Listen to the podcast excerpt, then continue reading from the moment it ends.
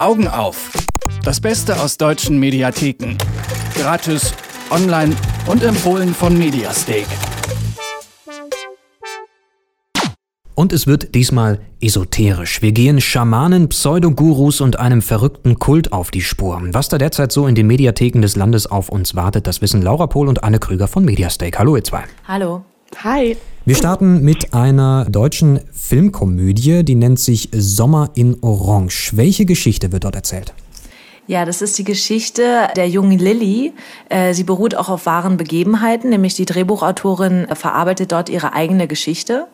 Und in diesem besagten Sommer, ist es 1980, befinden wir uns in Bayern. Dort im Dorf Huberhof werden die Bewohner von orange gekleideten Hippies überrascht. Die Hippies kommen direkt aus Indien, denn hier haben sie gemeinsam in einer Kommune gelebt und von einem Guru gelernt. Jetzt wollen sie ihre spirituellen Weisheiten weitergeben. Und dafür bauen sie in einem stillgelegten Bauernhof ein Therapiezentrum auf. Hier veranstalten sie Freiluftmeditationsübungen und auch halbnackte Mantragesänge. Solche Aktionen, wenn da die Hippies nackt durch den Garten springen, stoßen bei den traditionsbewussten Dorfbewohnern zwar auf große Augen, jedoch nicht auf große Sympathie. Und während die einen am Sonntag aus der Kirche kommen, halten die anderen in der Scheune gerade einen Schreiworkshop oder wie auch immer man das bezeichnen mag, äh, ab. Da hören wir jetzt nämlich auch gleich mal rein.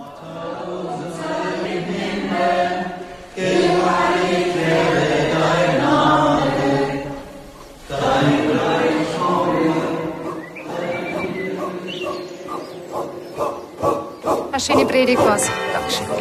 Ja, Frau Hase, grüß Gott. Geht's Ihnen wieder besser? Ah, mir geht's nicht besser. Mir geht's gar nicht gut mit den Satanisten da. Ich schlaf nicht mehr. Ich lebe in ständiger Angst. Ja. Hören Sie das, Herr Bürgermeister, am Heiligen Sonntag. Ich meine, was machen die denn da? Hölle, das. Herr Bürgermeister, Sie müssen eingreifen. Tun's was. Das ist ja nicht mehr zum Kontrollieren. Die bringen mich noch ins Grab. Jetzt regen Sie einer nicht so auf. Es wird schon vernünftige Erklärung dafür geben. Ja, so sieht also die Kindheit von Lilly aus. Und sie äh, sehnt sich eigentlich nur nach Geborgenheit und nach einer richtigen Familie. Ähm, und auch wenn es so aussieht, äh, ist diese Komödie, die ja eigentlich ganz witzig ist oder auch ziemlich überspitzt teilweise einem so vorkommt, nur bedingt übertrieben, denn eigentlich war diese Kommune noch viel heftiger.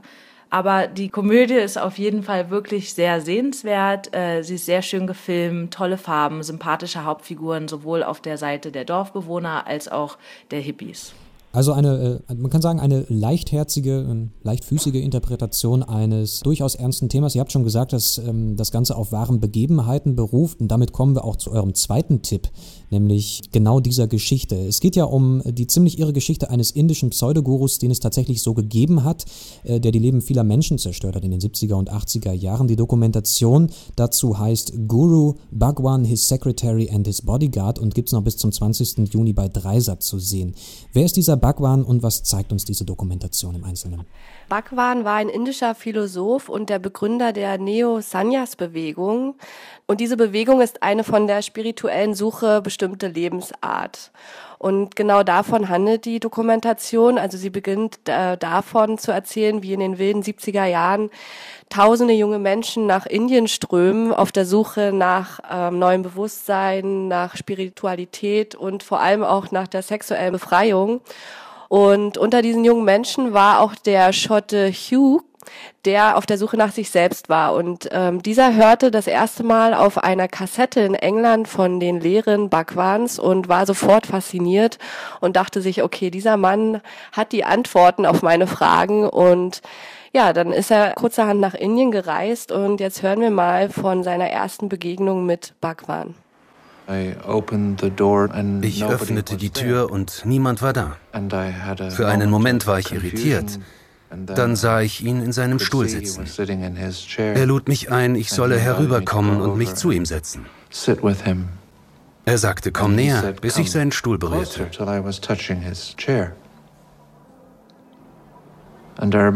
Ich weiß noch, dass er einmal sehr sanft meine Chakren berührte und dann innehielt, um dem nachzufühlen, was immer es war. Ich hatte das Gefühl, kleine Flieger würden um meinen Kopf kreisen, als würde er in andere Bewusstseinssphären eintreten, während er mit mir sprach. So etwas hatte ich noch nie vorher erlebt. Ich bin nicht zu einem Guru gegangen. Ich habe nur meinen Vater begleitet, der diesen Weisen treffen wollte. Und ich habe mich verliebt. And I fell in love. Ja, zum Schluss eben haben wir Sheila gehört und Sheila war 21, als sie das erste Mal auf Bhagwan traf. Und wie man ja jetzt ganz gut gehört hat, waren beide sofort von der Aura des Gurus fasziniert und in seinen Bann gezogen und äh, haben sich dann auch dazu entschlossen, ins indische Pune zu ziehen, ähm, wo Bhagwan ein Ashram aufgebaut hat, ein Meditationszentrum. Und die junge Inderin wurde dann schnell zur Sekretärin von Bhagwan und zu seiner rechten Hand erkoren. Und äh, Hugh, der große Schotte, wurde zu seinem Leibwächter. Und somit hatten diese beiden äh, Menschen einen exklusiven und ja hautnahen Kontakt zu dem Guru und erzählen in der Doku über die Erlebnisse und auch über die Entwicklung der Bewegung. Und das Interessante ist an der Doku, dass man ähm, zu Beginn mit ganz tollem Archivmaterial Zeuge davon wird, wie glücklich die Menschen dort in diesem indischen Ashram waren. Also es haben tausende Amerikaner und Europäer in der Kommune zusammengelebt, zusammengearbeitet, meditiert, Tantra-Techniken und Ekstasetänze vollzogen. Also so wie in der Komödie, die eben Anne schon vorgestellt hat, war das tatsächlich in Wirklichkeit auch und ich denke auch ein bisschen extremer. Genau, und alles war glücklich und in Harmonie. Und dann in den 80er Jahren waren schon an die 5000 Mitglieder. Und aus politischen Gründen musste diese Kommune mit den 5000 Mitgliedern umziehen und Indien verlassen. Das war aber überhaupt kein Problem, weil alle zusammengehalten haben. Und dann sind sie in die Berge Oregons in den USA gezogen. Und allmählich dann begann es zu bröckeln. Also die äh, Fassade aus dieser harmonischen Zusammenkunft und des Zusammenlebens fing dann langsam an zu bröckeln. Und genau diese Frage, wann es dann begann, schief zu laufen, stellt sich Hugh ganz am Anfang der Dokumentation. Und eine wirkliche Antwort bekommen wir nicht darauf. Aber wir erfahren, dass diese spirituelle Reise für beide, also für Hugh und für Sheila, in einen Albtraum endete. Also Hugh verfiel nämlich in eine schwere Depression und Sheila landete letztendlich im Gefängnis. Ich habe die Dokumentation auch schon gesehen, beziehungsweise kenne die Geschichte dahinter. Und es ist wirklich sehr spannend zu sehen da, wie dieser Kult funktioniert hat und wie über Jahre hinweg eigentlich die Autorität dieses äh, Pseudogurus nicht angetastet werden konnte.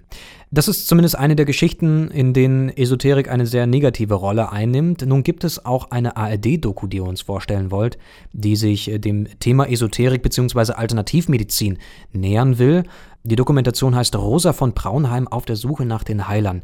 Wie nähert sich diese Dokumentation denn dem Thema Esoterik, Alternativmedizin, Heilen? Auf sehr persönliche Art und Weise, denn der Regisseur Rosa von Braunheim, den ja viele wahrscheinlich kennen als sehr wichtigen Vertreter der deutschen Schwulenbewegung, geht hier seiner eigenen Suche nach Heilung nach.